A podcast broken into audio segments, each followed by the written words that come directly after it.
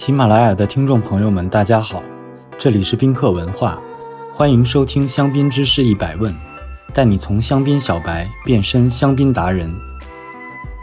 新冠疫情席卷全球，很多国家仍未解除隔离，大家担心疫情二次复发的同时，也为接下来几乎无法避免的经济危机所焦虑。很多香槟客会问我们香槟区遭受多大损失，有什么应对政策？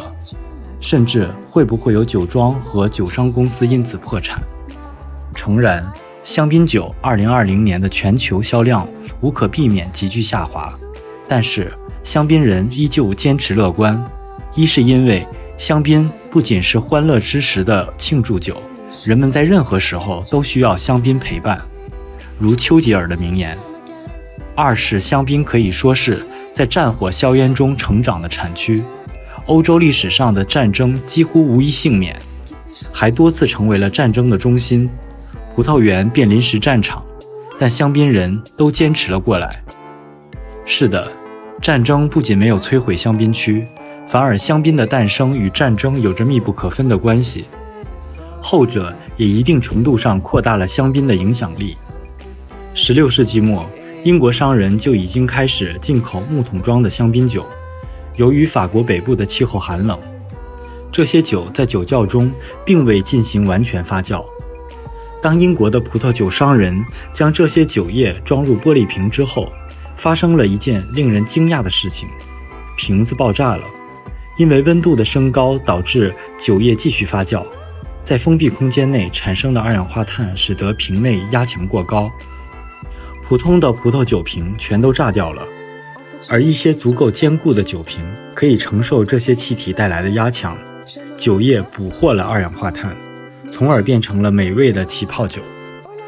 当时，想要确保可以持续供应带气泡的葡萄酒，唯一方式是开发更为坚固的玻璃瓶。而这一想法的实施，还要感谢英国16、17世纪活跃的海军部队。每次有海上交战时，都需要更多的船只。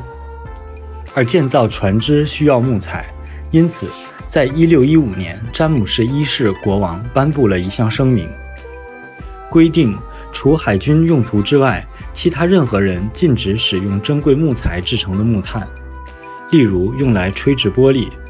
因此，从纽卡斯尔 （Newcastle） 开采的煤炭成为了大家的新选择。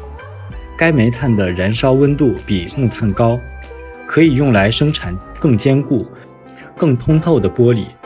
这一转变不仅使得英格兰能够建造足够的军舰，以继续参加一战和之后八十年代的战争，而且间接地推动了现如今我们熟知的传统法酿造起泡酒的创新。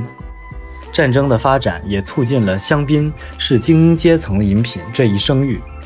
根据明月香槟 （Moet e Chandon）。的内部历史记录，埃佩尔奈香槟大道是拿破仑皇帝亲自前往波兰和俄罗斯作战时所经过的道路。他当时停在明月酒庄休息，享受香槟及 Jean h e m i Moet 的款待。传说就是在这时，用马刀削香槟在士兵队伍中开始盛行，这使得他们不用下马就可以享受这瓶香槟所带来的喜悦。士兵们在马背上时，手要拽着缰绳，很难腾出手拔掉香槟塞。在众多拿破仑战役中，明月香槟一直是波拿巴家族的首选饮品，因此对其他世界领导人来说，香槟也具有象征意义。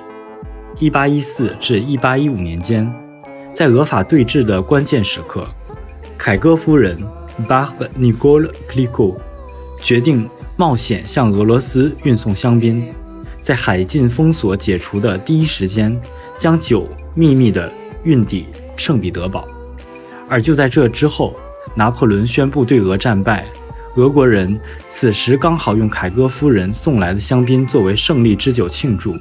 此后，昂贵的香槟也成为胜利者的最爱。今天教大家凯歌香槟的法语发音 v e r v e Clicquot。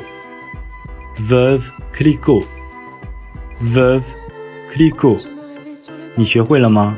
如果听友们有关于香槟知识的小问题，欢迎在评论区互动，也可以关注宾客文化公众号，发现更多香槟的资讯。